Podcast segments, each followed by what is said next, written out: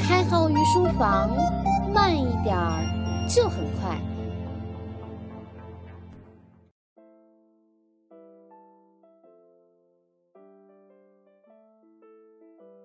各位听官，大家好，您现在收听到的是由荔枝 FM 独家播出的《开号御书房》节目，我是开号。今儿开篇，我问大家一个很无聊的问题：到底是太阳围绕着地球转呢，还是地球围绕着太阳转呢？当然，这个问题估计上了基本的自然课的孩子都能给出一个准确的答案，当然是地球围绕着太阳转。可是，在五百年前，人们可不会这样认为。哥白尼就是个例子嘛。因为宣传了和我们直觉不符的异端学说而遭遇不幸。正如著名的文学巨匠莎士比亚曾经说过：“头眩的人以为世界在旋转。”我们所有认知的开始，其实都是通过自己对世界的感知开始的。那么，我们的问题来了：我们一直声称我们是理性的，我们可以做出理性的判断，但事实并不是如此的简单。如果我用“理性”这个词语去概括人类的所有行为，恐怕要回到十八世纪找亚当·斯密去寻找存在感了。现代心理学和行为心理学告诉我们，人的行为是极其复杂的，除了有原欲之外，还存在很多层次的人格。但是基于省力还是不省力的标准来看呢？本书的作者卡尼曼把人大脑的活动分为系统一和系统二两种类型，这些前面我们都为大家阐述过哈。那么理性判断已经不足以作为概括我们人类判断的全部了。在阐述这个问题的时候，我们要说清楚一些基础性的问题，那就是判断一般情况下是基于洞察事实和理解信息的基础上做出的。包括相似度的判断、代表性的判断、因果关系的属性判断，以及联想和样本的可用性的判断。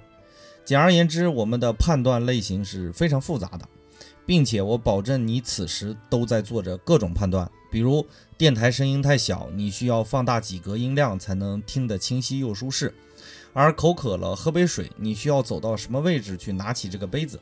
开号这句话又是个什么意思？需不需要做一个思维导图来理解一下开号御书房的内容等等一系列判断？我们无时无刻都在做着各种各样的判断，区别在于有些判断是下意识的，有些判断是有意识的。你会天然倾向于某种外表类型的人，对这种人没有任何抵抗力。你会从电视剧里看到各种面孔，通过面孔的善恶程度来判断这个人是正面角色还是反面角色。甚至如果在柜台前，售货员的微笑都能促成你购买产品。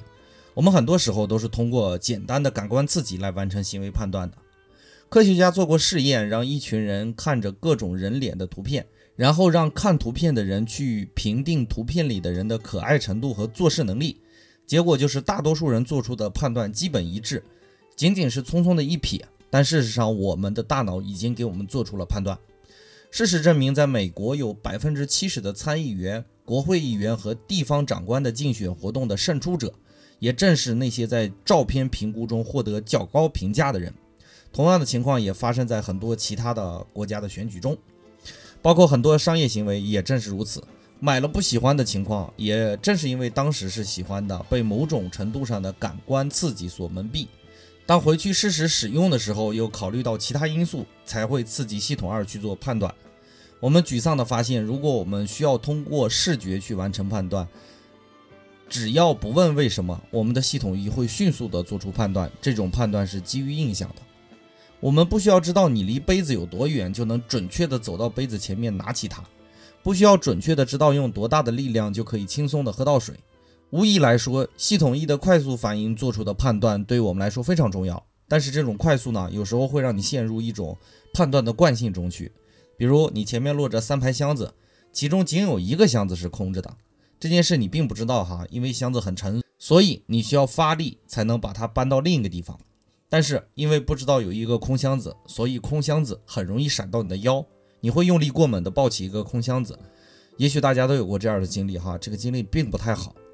美剧《生活大爆炸》里也说了类似这样一个例子：一层楼里的所有台阶基本都是一样的高度，如果楼梯里突然一个台阶增高了那么一点儿，就容易造成人摔伤。因为上一段楼梯人的注意力只会集中在前三四个台阶上，之后的行为就是系统一在操作。无疑这是一种高效的行为，但是准确性就不好说了哈。高效的行为不等于准确性一定强。那么我们的直觉没有价值喽？当然不是这样的。我们的大多数判断源于系统一的省力反应，这种反应只是一种现象而已。现象哪有好坏呀？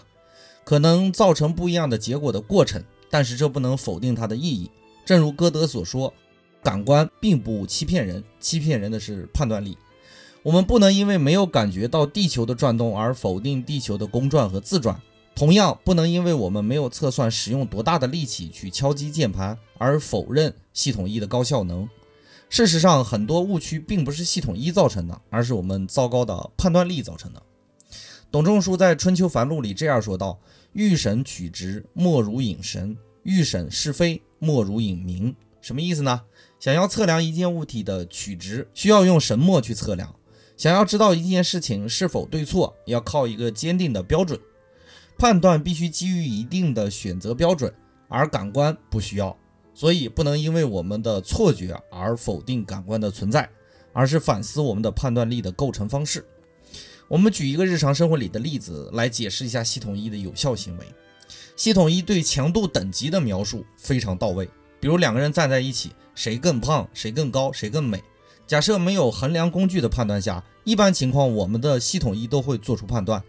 但是如果让你去分析两种行为哪种更符合中国公民的行为准则，那就必须启动系统二去弥补判断力了。再举一个例子，人的大脑是非常有趣的。如果开号说开号明天去相亲，我敢保证大家都会有这样的感觉，那就是开号嫁不出去了。哎，不对哈，我应该说我是娶不到媳妇儿了。自然而然的出现一个屌丝的形象，这种判断是基于你的思维发散的，你会下意识的认为相亲的人是形象有问题的，或者人格偏重于孤僻的。这种判断是不是糟糕的？我不说哈，大家自行体悟。当然，我也不好意思说我自己到底能不能娶到媳妇儿。这个现象告诉我们这样的结论：发散性的思维能让我们直接做出判断，但是发散性的思维不能为你带来合理或者有效的行为的时候。我们需要集中注意力去完成更符合逻辑标准的判断。那么回到第一个问题，判断的分类，简而言之，相似度和代表性的判断，直接用系统一去做决定就好了。但是因果关系、联想和样本的可用性的判断，就需要系统二去辅助进行的。事实上，我们都知道这一点一定是有难度的。全力调动系统二本身是一件很费力的事情。所以，我们再回到第一个问题。到底是系统一和系统二孰优孰劣呢？还是判断力出现了偏差呢？如果想不明白这个问题，我问你，你的左手和右手哪个更好？可能你就想明白我要说什么了吧？到本节为止呢，关于思考快与慢的第一部分，系统一和系统二全部结束。下节的思考快与慢，我们进入到第二个部分，启发法与偏见，更深入的了解我们大脑思维如何做出各种各样有趣的决策。本节内容就播讲到这里，稍后我会把文字版发在我们微信公众号里。如果懒得做笔记，可以点开荔枝的节目，然后点开公众号里的文字版对着看，这样能更好的吸收。伙伴们，本节的内容就播讲到这里，感谢大家宝贵的时间，我们下节再见。